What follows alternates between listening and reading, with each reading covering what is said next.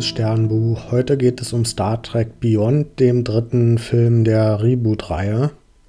Und der Film beginnt erstmal damit, dass Kirk ausgebrannt ist. Seine Stimmung ist unten. Er hat auch eine Emo-Frisur, also die geht so ein bisschen quer über die Stirn. Und dann hat er auch noch Geburtstag. Und da koppelt der Film diesmal an so ein paar alltägliche Probleme an, nämlich nicht, dass irgendeine Galaxie gerettet werden muss, sondern er hat einfach nur Geburtstag und muss sich mit seinem Älterwerden beschäftigen. Und zusätzlich ist er jetzt älter als sein Vater, als der gestorben ist. Und das belastet Kirk ziemlich. Das wird auch passend inszeniert, indem die Kamera deutlich ruhiger ist, als wir das gewohnt sind. Und generell ist die Inszenierung, die hat einen ziemlichen Wandel genommen und man kann diesmal die Brücke mal in Ruhe betrachten. Es gibt langsame Fahrten durch das Schiff. Und ja, das hat alles ein bisschen einen anderen Eindruck als von den anderen Filmen. Die Unendlichkeit des Universums, die sonst unendliche Abenteuer versprochen hat, sie wird langsam zur Belastung für Kirk, weil das durch die Unendlichkeit halt auch nie ein Ziel gibt, was man erreichen kann. Und er fühlt sich da ein bisschen verloren in dem großen Universum. Zusätzlich erfährt Spock auch noch, dass der Botschafter Spock, also der aus der Zukunft gereist gekommen ist, gestorben ist. Das heißt, auch Spock ist nachdenklich und überlegt sich, ob er dann nicht lieber die Rolle auf Neue Vulkan übernehmen sollte. Also das ist erstmal eine sehr überraschende Stimmung am Anfang des Films. Allerdings sehen wir dann relativ schnell auch Yorktown und das gibt natürlich erstmal einen riesigen Wow-Effekt. Da ist eine riesige Stadt im Weltall. Also die ist fast so groß wie ein Planet. Und das ist extrem beeindruckend. Und wir haben zwar in der neuen Zeitlinie Vulkan verloren, aber dafür haben wir jetzt dieses neue Paradies. Es ist ein technisches Meisterwerk, was, wo die gesamte Föderation zusammengearbeitet hat, um was zu schaffen, was auch eben diesmal aber auch kein Kriegsschiff ist, wie in dem Teil davor, sondern was Frieden ausstrahlt, wo die Spezies in Frieden zusammenwohnen. Also hier haben wir wirklich mal eine Re Repräsentation der Föderation, die so ein bisschen was Neues ist. Hm, Im Vergleich dazu ist der Bösewicht des Films ziemlich blass. Das ist dieser Qual, und der ist eigentlich nur kompromisslos böse. Mm, sein Hintergrund ist so ein bisschen, dass durch die Harmonie in der Föderation er seinen Platz verloren hat als Soldat. Und gerade für so autoritäre Charaktere ist es natürlich schlecht, weil die brauchen Chaos und Angst, um ihre Rolle ausspielen zu können und um Macht ausüben zu können. Und mit so einer friedlichen Gesellschaft, da können die eigentlich wenig mit anfangen. Aber dafür interessiert sich der Film nicht besonders. Es ist halt einfach ein stinknormaler Bösewicht. Und sein einziger Sinn ist, als Antagonist zu agieren, damit unsere Crew eine Herausforderung hat. Und die hat sie auch. Das reicht nicht aus, dass sie am Anfang eh schon ein bisschen verloren ist im Universum, sondern es geht auch noch ziemlich schnell die Enterprise komplett kaputt.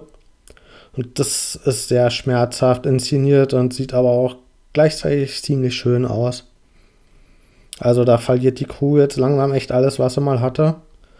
Und der Sinn dahinter ist natürlich, dass sie dann einen Punkt hat, um sich neu finden zu können. Gerade durch so eine ausweglose Aufgabe ist sie gezwungen, dann doch wieder zusammenzuarbeiten. Und da haben wir auch schöne Konstellationen von den Figuren, zum Beispiel Chekhov und Kirk diesmal zusammen. Das funktioniert gut. Wir sehen die neue Figur Jayla und Scotty, die auch extrem gut harmonieren. Dann gibt es Pille und Spock, die eigentlich sich nicht so grün sind, aber gerade deswegen macht das natürlich auch besonders viel Spaß. Dann haben wir Zulu und Uhura zusammen, die den Ausbruch versuchen zu planen. Also hier wurde die Crew mal bunt durcheinander gewürfelt und das funktioniert aber gut, weil halt auch die DarstellerInnen sehr überzeugend sind. Auf dem Planeten, wo sie gestrandet sind, finden sie dann auch ein alternatives Schiff. Das ist ziemlich alt, was den Vorteil hat, dass es dadurch so einen retro-futuristischen Charme entwickelt. und dieses Schiff aber auch nicht so krass überstark ist, dass das die Rettung für alles ist, sondern die Crew ist weiterhin auf sich selbst angewiesen und muss halt in Zusammenarbeit selbst die Lösung finden. Am Ende funktioniert das natürlich alles und wir haben auch schon wieder das gleiche Ende wie in den ersten beiden Filmen. Also offenbar scheint da jeder Film die gleiche Idee zu haben. Beim ersten Film freuen wir uns am Ende, dass es jetzt endlich mit der Fünfjahresmission losgehen kann. Im zweiten Film geht es dann aber wirklich mit der Fünfjahresmission los und jetzt im dritten können wir die Fünfjahresmission endlich weiterführen. Ich wette, wenn es einen vierten Film gegeben hätte, hätten sie sich extra noch eine Zeitreise ausgedacht, damit es dann wieder mit der Fünfjahresmission losgehen kann. Natürlich schön inszeniert mit der Enterprise, wie sie wieder schick gemacht wird.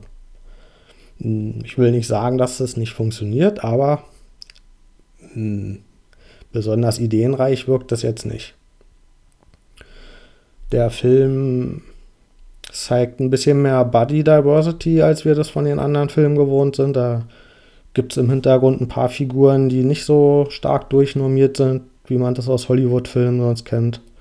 Und auch die Aliens, die sehen deutlich abwechslungsreicher aus. Das hat natürlich alles nichts mehr mit dem Kanon zu tun oder, von den, oder mit den Spezies, die wir aus Star Trek kennen.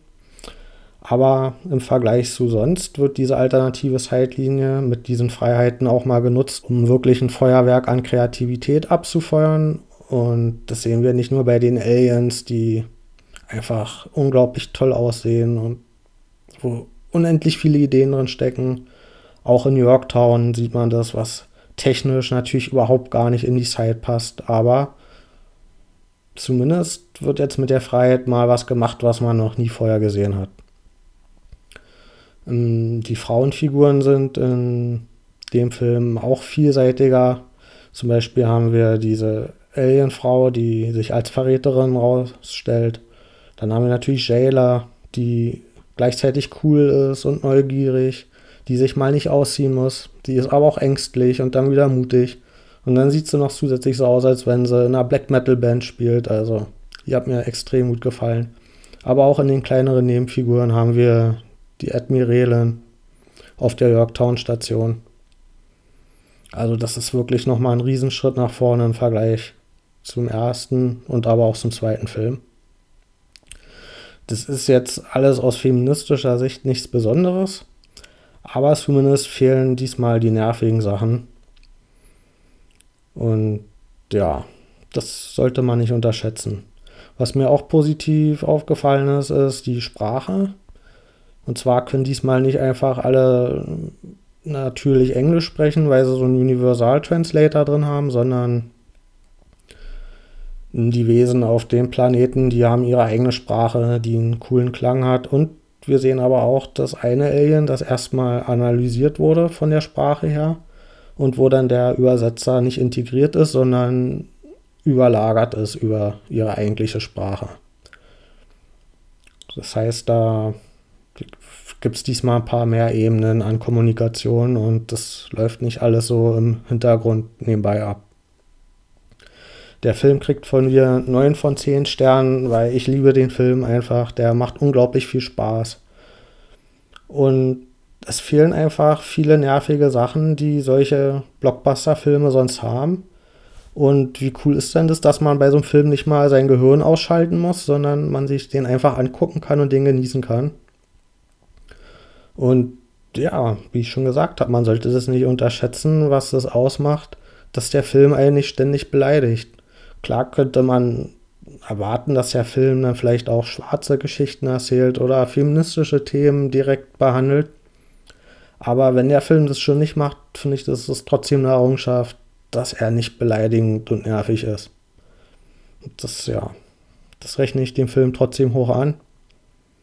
Außerdem trifft der Film für mich immer den richtigen Ton zwischen spaßiger Action und aber auch diesen nachdenklichen Zwischentönen. Und ich kann mir den immer wieder angucken und finde ihn keine Sekunde langweilig. Und ja, für mich ein großartiger Science-Fiction-Film.